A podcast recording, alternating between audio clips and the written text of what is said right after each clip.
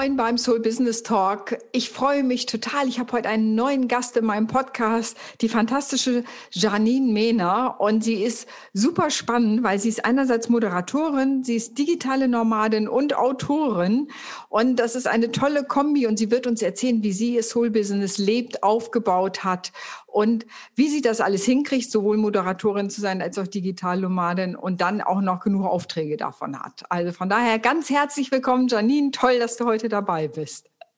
Ja, hallo an alle da draußen und moin Renate auch an dich. Wir haben gerade schon festgestellt, wir sind beide in Hamburg und äh, trotzdem sehen wir uns, also wir sehen uns gerade beide virtuell und hören uns alle digital.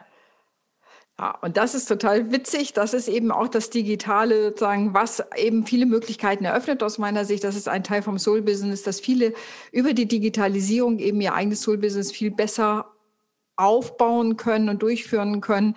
Und da bin ich natürlich gespannt, wie sieht das bei dir aus? Was machst du eigentlich? Ich bin seit über zehn Jahren freiberufliche Moderatorin. Ich habe ganz viele Events, Messen und Kongresse moderiert. Und natürlich ist es so, dass dann äh, letztes Jahr, wissen wir alle, Corona kam und ähm, auch natürlich die Eventbranche ganz stark betroffen war oder immer noch ist. Mhm. Zum Glück habe ich äh, beim Fernsehen gearbeitet, habe auch ein Volo beim Fernsehen gemacht und ähm, weiß deswegen, wie man mit einer Kamera arbeitet, vor der Kamera arbeitet, habe einige YouTube-Formate moderiert. Und es gab ja viele Firmen, Unternehmen, die halt auch gemerkt haben, Mensch, wir müssen irgendwas machen. Und deswegen ähm, sind dann tolle Livestreams entstanden. Und da muss ich mittlerweile wirklich sagen, ich würde mal sagen, das ist äh, Web-TV, das sind Firmenformate, die ähm, mit Musik, mit Graphic Recording, teilweise hatten wir eine Eröffnung mit Goldregen. Also das kommt dann so einer kleinen Show aller Schlag den Rab, äh, kommt das dann schon ganz nah. Und ähm, da bin ich sehr, sehr froh und dankbar, dass ich das äh, letztes Jahr moderativ noch machen durfte. Ja, und ansonsten schreibe ich gerne. Ich habe meinen eigenen Blog und ähm, ja, bin auch Autorin und gerade dabei, mein erstes Buch zu schreiben. Ah, oh, perfekt. Also bei den Autoren treffen wir uns ja. So, worüber schreibst du denn dein Buch?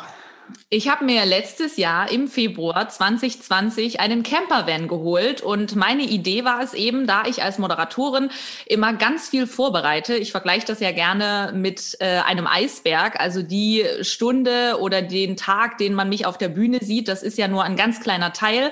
Viel, viel mehr ist ja vorher die Vorbereitung, die Briefings, die Telefonate.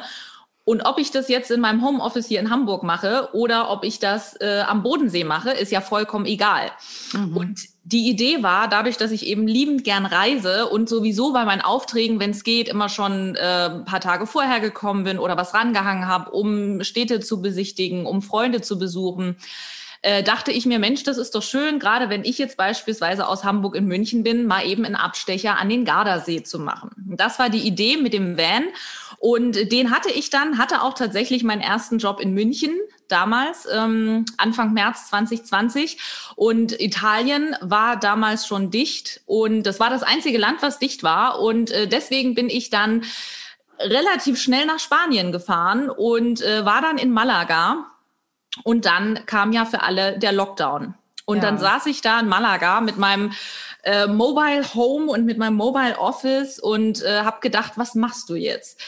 Drehst du jetzt um? Fährst du zurück nach Deutschland? Natürlich kann sich jeder denken, als Eventmoderatorin, alle meine Jobs waren weg, alles war abgesagt.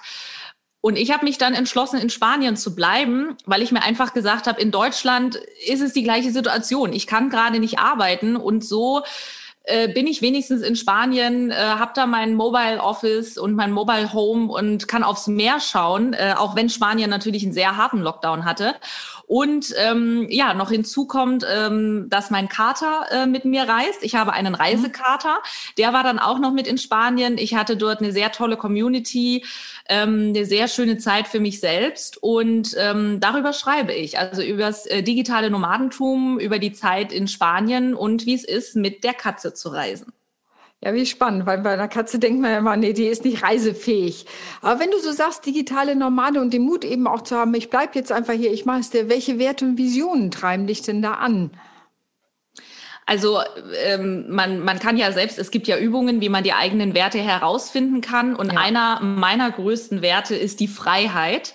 Mhm. Und ich glaube, dass, ähm, ja, das merkt man einfach auch in dem, was ich tue. Das spiegelt sich sowohl in der Selbstständigkeit wieder, ähm, als eben auch in den ganzen Reisen. Und ähm, deswegen habe ich, also ich glaube, das ist gerade auch eine sehr gute Frage, wird mir gerade bewusst, wenn du mich das fragst. Als ich da in Spanien auf dem Campingplatz war, hatte ich teilweise das Gefühl, wir haben da schon auch so in unserer Bubble gelebt, weil der Campingplatz relativ groß war wo ich mir immer dachte, Mensch, wenn ich in Hamburg in meiner Wohnung wäre, hätte ich am Ende weniger Platz, als wenn wir da auf dem Campingplatz umherlaufen können. Und natürlich, wenn man Müll wegbringt, wenn man Wasser wegbringt, hat man immer diese zufälligen Begegnungen mit den anderen äh, Campervanern. Und ähm, dementsprechend muss ich sagen, hatte ich in Anführungszeichen relativ viel Kontakt in diesem abgeschlossenen Raum. Mhm. Und das ist ja ein Teil, was ich immer sage, mit Leuten rauszufinden, was sind ihre Werte, also was treibt sie an. Und man, jeder Mensch hat so fünf bis sieben zentrale Werte. Und dann, wie kann ich sie leben? Das ist für mich ein Teil vom Soul-Business, werteorientiertes Soul-Business. Und das klingt ja so in die Richtung, als würdest du deinen Wert Freiheit da sehr gut gelebt haben. Ja, auf jeden Fall. Auf jeden Fall. Oh, wie schön. Und wie war überhaupt dein Weg dahin? Also ist es jetzt so ausgelöst worden durch, äh, durch die Pandemie, dass, du, dass das den Anstoß gegeben hat, dein Leben da so anzupassen und zu verändern? Oder was war so der ursprüngliche Antrieb? Ähm, also generell ist es bei mir so, dass ich mein Leben lang auf der Bühne stand, gesungen und getanzt habe. Und wenn es irgendwie hieß bei Menschen so, ja, was wollt ihr denn irgendwie mal nach der Schule machen, Ausbildung, Studium, ach, ich weiß es nicht ähm, ich wusste das immer, dass ich auf die mhm. Bühne will. Äh, da gab es mhm. für mich nichts anderes. Und ich weiß, wir hatten mal eine Berufsberatung bei uns an der Schule und äh, ich wusste ja schon, dass ich nach Hamburg gehe. Ich habe ja, ich habe eine Musical-Ausbildung gemacht ähm, und habe dann später noch Journalismus studiert und Kultur- und Medienmanagement. Und bei dieser Berufsberatung kam, habe ich eben angekreuzt, ich bin gerne künstlerisch ähm, und kreativ.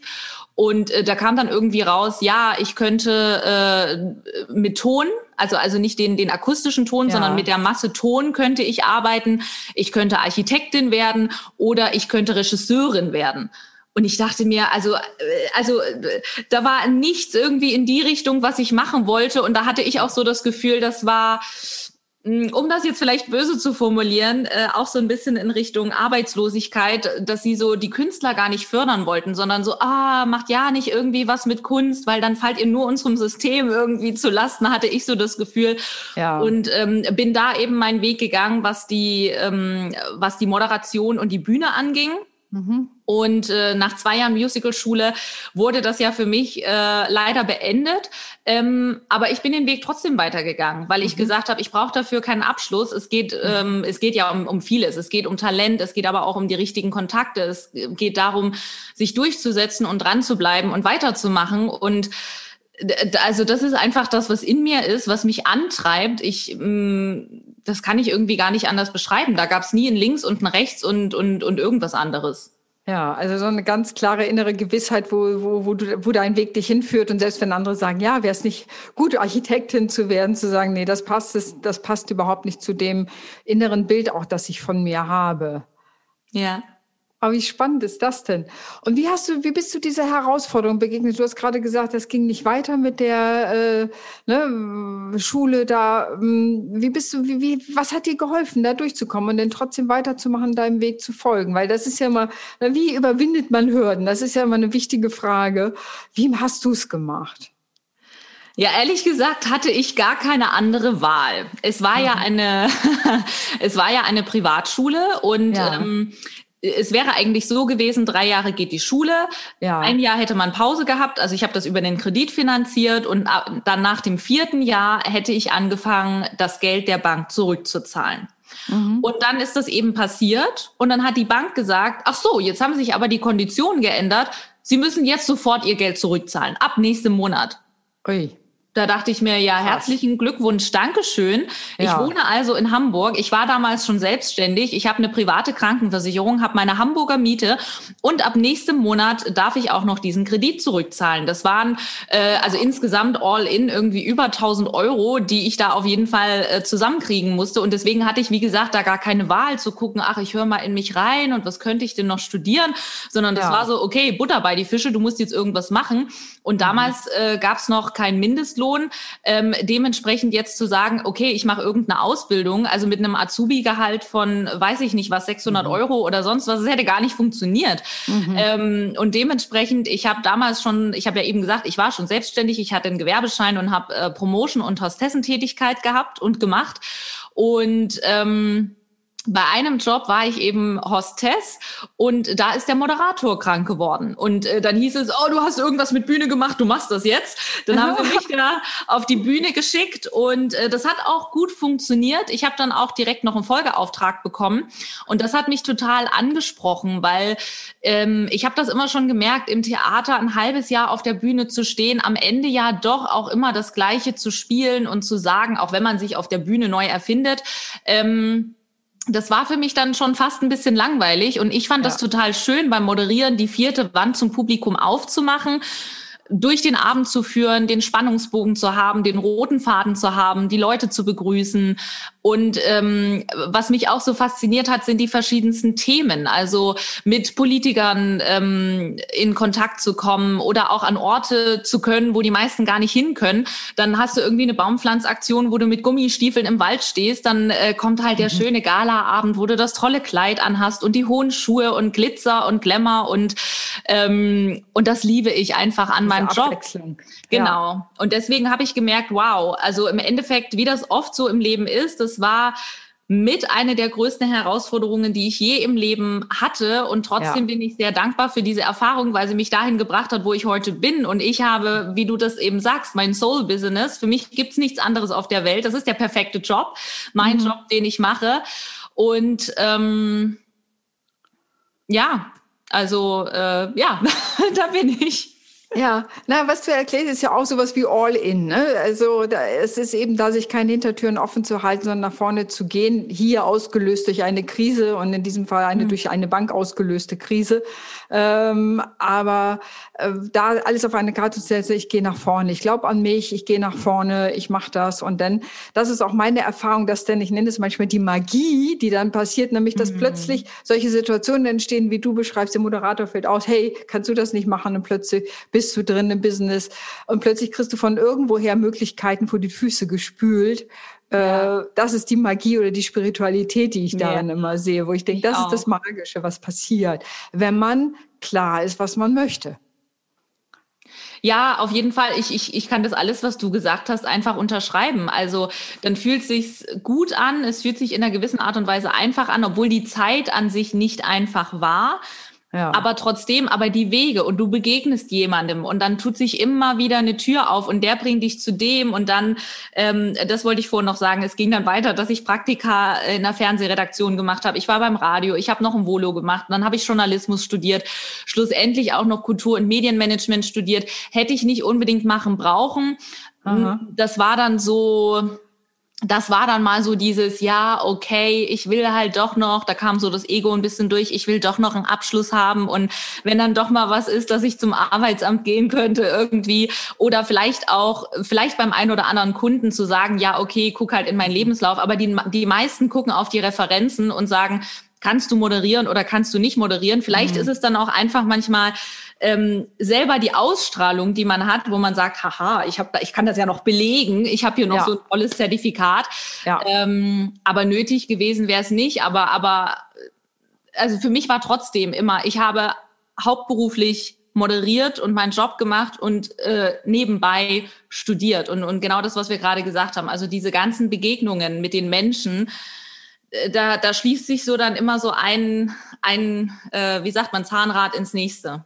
Ja, ich finde es immer spannend, wenn ich meine meine Leben ist, wenn wenn Menschen so zum Soul Business daran sind und zu gucken, was passt zu ihnen, dann ist es ja eine Richtungsvorgabe, eine bewusste, unbewusste. Und was das Spannende ist von der Psychologie, wir werden unsere Sinne unwillkürlich darauf einrichten und ausrichten, dann die richtigen Kontakte zu sehen. Mhm. Auch die sehen wir nämlich sonst nicht, aber durch diese Ausrichtung, durch dieses Zielgerichtetsein, was du ja so wirklich wunderbar beschreibst, dann nehme ich auch viel eher wahr, wenn sie Chancen bieten und kann sie schneller ergreifen. Und das sind so die unbewussten Steuerungen, die wir ja vornehmen. Und das finde ich bist du total schönes Beispiel, so wie du das erzählst, ne, weil du dann die Chancen auch siehst. Hättest du dieses Ziel nicht, hätten diese Chancen da sein können und die wären einfach an dir vorbeigeschwommen und äh, du hättest sie womöglich noch nicht mal wahrgenommen, dass da eine war.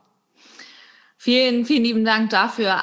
Ja, also ich gebe dir auch da in vielen Sachen recht. Ähm, aber trotzdem, und ich glaube, das gehört auch dazu, es ist nicht immer einfach gewesen, Nein. muss ich an der Stelle sagen. Ne? Also ähm, es ist schon der Weg. Und jetzt rückblickend nach zehn Jahren Selbstständigkeit, jetzt ist so der Punkt, wo ich sage, ich kann jetzt meine Ernte einfahren. Jetzt. Ja.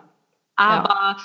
Es gab am Anfang, äh, es gab schon zwei, drei, vier Gespräche mit meinen Eltern und mit meinem damaligen Partner. Ist das wirklich das Richtige, äh, keine Kohle zu haben, sich von Freunden äh, Geld zu leihen, damit man die Miete zahlen kann als äh, mhm. Künstler?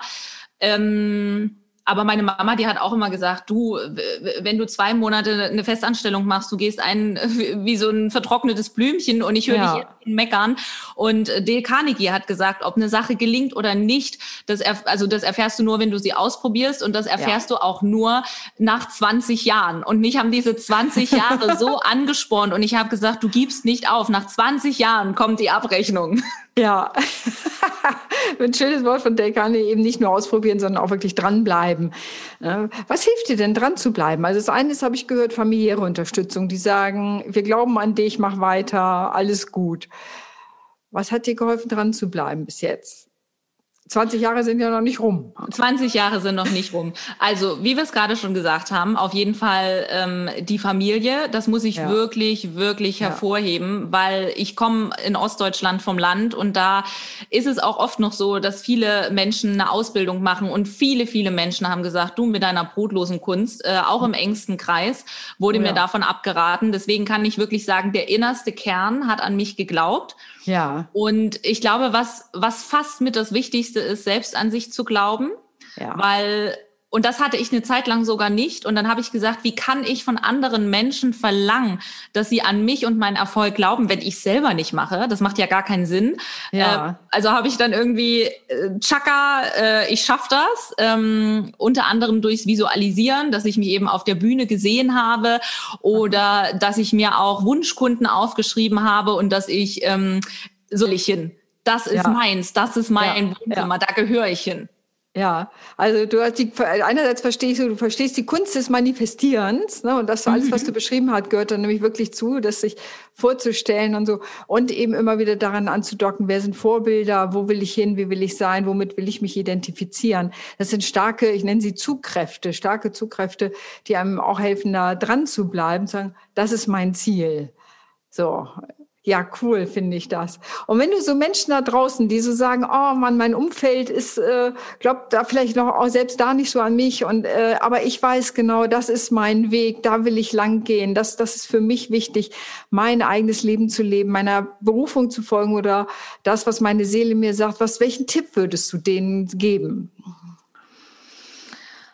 Also am Anfang weiß ich nicht, ob es wirklich erstmal gut ist, in sich selbst reinzuhören, um mhm. sich selber klar zu sein, weil es gibt so manchmal Leute, die haben heute eine Idee und morgen eine Idee. Es gibt ja so mhm. verschiedene Typen von Menschen. Bei mir mhm. ist das so, wenn ich eine Idee habe, dann habe ich eine Idee und, und das merke ich auch bei mir selber. Äh, ich bin ein Mensch, ich bin 100 Prozent oder gar nicht. Bei mir ja. gibt es da kein Wischiwaschi. All es, in. Ja, all in, all in, immer. Aber es gibt natürlich auch Menschen, die ganz viele Ideen haben, ähm, und dann teilweise auch damit nach draußen gehen. Das ist dann manchmal schwierig, wenn die sich öffnen, ähm, denen das sozusagen abzunehmen. Also da tue ich mich dann auch als Freundin manchmal schwer, wenn dann die zehnte Idee kommt, zu sagen, mhm. ah, okay, ich gebe dir jetzt so mein hundertprozentiges Commitment mhm. oder, oder mein, äh, ich push dich daran. Mhm. Deswegen würde ich vielleicht sagen, also schon erstmal in sich selber reinhören, was will ich denn selber und diese Idee verfolgen. Teilweise ist es auch, also ich würde das jetzt sagen, wenn man man sollte vielleicht nicht zu lange warten, weil da gibt's ja auch dieses Sprichwort, äh, du denkst immer, du musst noch was besser machen und besser machen und so. Also irgendwann sollte man schon rausgehen. Aber ich finde, wenn man am Anfang hm, erstmal das so mit sich selber ausmacht und ähm, auch vielleicht von anderen unterschätzt wird, das kann gar nicht so schlecht sein, dass man für sich selber so gesettelt ist, weil wenn dann jemand äh, kommt und irgendwie sagt, du schaffst das nicht, Mhm. Kann ja auch passieren. Ja. Und wenn man sich dann selber unsicher ist, dann lässt man sich da vielleicht leicht über, überzeugen. Aber wenn man selber für sich weiß, das ist mir egal, ob du denkst, dass ich das schaffe, das ist dein Ding. Ja. Aber ich weiß, dass ich das schaffe. Ich war, ja. ja. Also das heißt, das Pflänzchen erstmal sozusagen ein bisschen behüteter, größer werden lassen, bis es schon mal gut Wurzeln hat. Dann, wenn mal ein Sturm von außen kommt oder ein bisschen Gegenwind kommt, dass man dann eben sich nicht entwurzeln lässt, sondern abbringen mhm. lässt, sondern so eine innere Gewissheit behält. Das ist mein Weg. Selbst wenn es, natürlich wird es immer auch mal schwierig. Ne? Es ist ja. ja, es gibt Auf und Abs und es gibt Abbiegungen, ne, wo man merkt, so, oh, es wird härter. Aber am Ende hast du dich an dich geglaubt und heute stehst du auf der Bühne und kannst da strahlen und glänzen am Ende. ja, vielen Dank, ja. Ja. Und nochmal zurück, du sagst ja, Freiheit ist wichtig. Wie vereinbarst du das denn? Viele sagen ja, du musst da erreichbar sein. Bist du das überhaupt im Campervan, wenn du da unterwegs bist? Was, ja, wie sollen dich denn deine Kunden erreichen? Musst du da nicht mehr? Es gibt ja häufig auch so eine statische Vorstellung. Wie klappt das denn? Mhm, danke für die Frage. Das ist eine sehr gute Frage. Das ist auch ein Punkt, äh, mit dem ich mich vor ein paar Jahren beschäftigt habe. Mhm. Ich habe das wunderbare Buch Die Vier-Stunden-Woche von Timothy Ferris gelesen. Ah, das ist so großartig. Ja, was mich total inspiriert hat. Ich bin mhm. vor zwei Jahren, 2019, den Jakobsweg gelaufen und ich habe meinen Laptop nicht mitgenommen, weil äh, ich habe ja meinen Rucksack und der Rucksack mhm. alleine, also man sagt, bei Frauen sollte ungefähr zehn Prozent des Körpergewichts haben. Ähm, das wären ja so um und bei sechs Kilo gewesen. Ja. Ähm, es sind aber keine sechs Kilo, sondern das waren bei mir äh, zehn Kilo und das waren immer noch zu viel. Und wenn ich dann noch einen Laptop mitnehme, okay.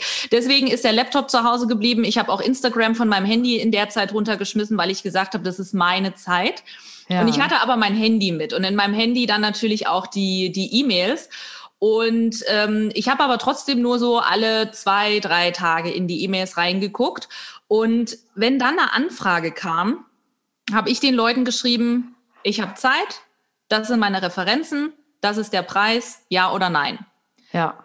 Und erstaunlicherweise habe ich sehr viele Zusagen bekommen. Sonst war es immer so, dass ich noch mit den Leuten telefonieren wollte und dass ich eine schöne PDF geschickt habe. Und in dem Moment war ich einfach so, weißt du was? Ähm, es steht meinerseits kein Druck mehr dahinter. Entweder es passt oder es passt nicht. Und es hat mich äh, sehr fasziniert, dass ich dort reisen konnte, unterwegs war, ein paar Mal in meine Mails geguckt habe und dass es trotzdem funktioniert hat. Mhm. Und. Ähm, dann hatte ich zeitweise mal eine Virtual Assistant. Mhm. Da musste ich mich ein bisschen ausprobieren, weil das noch nicht ganz so gut geklappt hat. Und ähm, jetzt habe ich aber eine Lösung gefunden. Das heißt, ich habe auch Leute, ähm, die mich unterstützen, ähm, zumindest erstmal was meine Anfragen angeht und ähm, da auf jeden Fall ja mir halt helfen, unterstützen, ähm, auch Telefonate führen. Ähm, das muss halt jeder für sich selber ähm, irgendwo entscheiden, aber das ist eben auch das, was Timothy Ferris gesagt hat, also Sachen, die du auslagern kannst, mhm. ähm, kannst du auslagern und das ist halt für mich als digitale Nomadin äh, schön, dass ich halt die Sachen machen kann, die ich möchte und eben reisen mhm. kann und äh, da aber natürlich auch kreativ bin und Inspiration habe oder mich eben auf mein Hauptbusiness fokussiere, äh, die mhm. Moderation, wo ich mich eben auch viel vorbereiten muss. Mhm. Ja.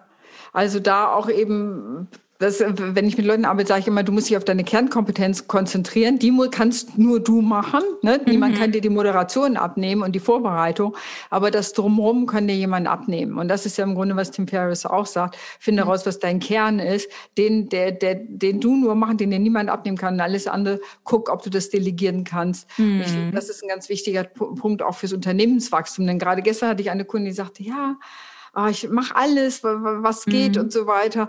Und äh, ich glaube, ich muss besseres Zeitmanagement äh, lernen. Und da habe ich gesagt, also ich glaube, es ist nicht besseres Zeitmanagement, mhm. sondern du bist an der Wachstumshürde und du musst delegieren.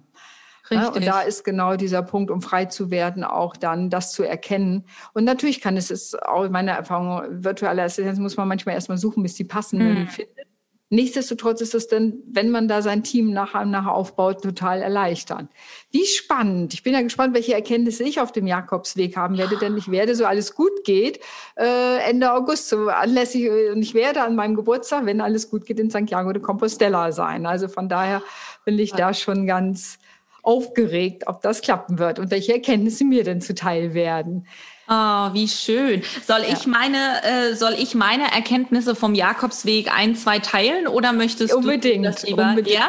Ja, das, ich finde, das eine ist ja wirklich dieses zu sehen, dieses digitale Normantum oder wie kann dein Business aussehen, hast du da die Erfahrung gemacht. Das ist das eine, was ich gerade gehört habe. Ne, wirklich ja. auf dich zuzuschneiden. Ich will draußen sein, ich will wandern, ich will unterwegs sein und trotzdem, wie schaffe ich eine Erreichbarkeit und wie gehe ich damit um? Also das finde ich ein ganz spannendes Learning, also eben auch nicht rund um die Uhr mit deinem Business beschäftigt zu sein, sondern punktuell und dann zu gucken, was geht. Also sehr spannend. Und es hat funktioniert. Ja. ja. Also für mich ist der Jakobsweg, ähm, ich kann es jedem empfehlen. Es ist eine lebensverändernde, ähm, ein lebensveränderndes Ereignis für mich gewesen. Ich habe auch Tagebuch geschrieben. Ähm, ich habe es jetzt aber nicht als Buch gemacht. Äh, A ist das mehr oder weniger schon besetzt, sehr gut besetzt durch Habe Kerkeling. Ja. Und B, ich rede gerne über den Jakobsweg, aber trotzdem äh, gibt es da Passagen, die sehr persönlich sind. Ja. Ähm, was ich aber teilen möchte, ist, ähm, was ich total schön fand, war auf dem Jakobsweg, dass wirklich jeder Mensch gleich ist. Also gerade wenn du in die staatlichen äh, Unterkünfte gehst, da bezahlst du deine fünf Euro. Mhm. Äh, da ist jeder Mensch gleich, egal ob das der Manager ist oder ähm, ja mehr oder weniger obdachlos. Also manche, die sind da auch so ein bisschen ähm, unterwegs, sag ich mal.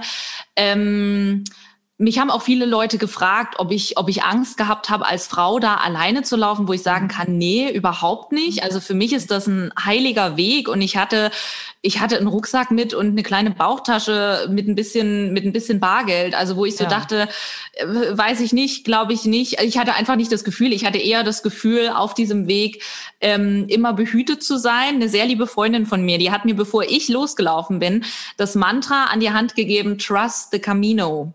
Oh. Und äh, es war wirklich so, dass, äh, also es gibt ja immer die Muscheln und die Pfeile und mhm. mittlerweile äh, gibt es natürlich auch die, die, die Reiseführer und auch mit GPS und den habe ich mir auch runtergeladen. Denn selbst, obwohl es überall Pfeile gibt, äh, manchmal findest du eben gerade keinen Pfeil und manchmal funktioniert dann aber auch das GPS nicht und dann mhm. stehst du irgendwo und du kannst dir gewiss sein, dass irgendwie zwei Minuten später irgendjemand kommt und dir hilft und oder auch wenn eine Herberge voll war, dann habe ich gesagt, okay, dann soll es einfach nicht sein, dann laufe ich jetzt noch weiter und dann finde ich was und das war wirklich auch wieder dieses Zahnrad und auf dem auf dem Jakobsweg war das so so schön. Und die allerletzte Erkenntnis, die ich dann noch hatte, das war, ich bin eben auch nach Santiago de Compostela gelaufen und dann noch bis ähm, Fistera, also ans äh, sogenannte äh, Ende der Welt. Ja.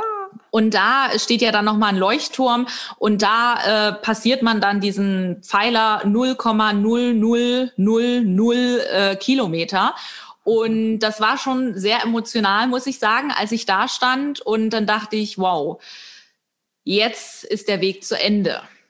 Und dann musste ich ja aber von da wieder zurücklaufen zu meiner Unterkunft. Und das waren ja. auch so gute drei Kilometer. Und dann dachte ich, hm, aber es ist ja jetzt noch gar nicht zu Ende, weil ich kann ja nicht minus drei Kilometer laufen. Ja, und dementsprechend, wie man eben sagt, jedem Ende wohnt ein Anfang inne. Also letzten Endes, die Reise geht immer weiter. Und das ist für mich sehr schön, äh, ja, sozusagen einfach immer auf diesem Weg, auf dem Lebensweg zu sein. Mhm. Mhm. Oh, Janine, das ist echt, das holt mich richtig ein bisschen zu Tränen, merke ich gerade.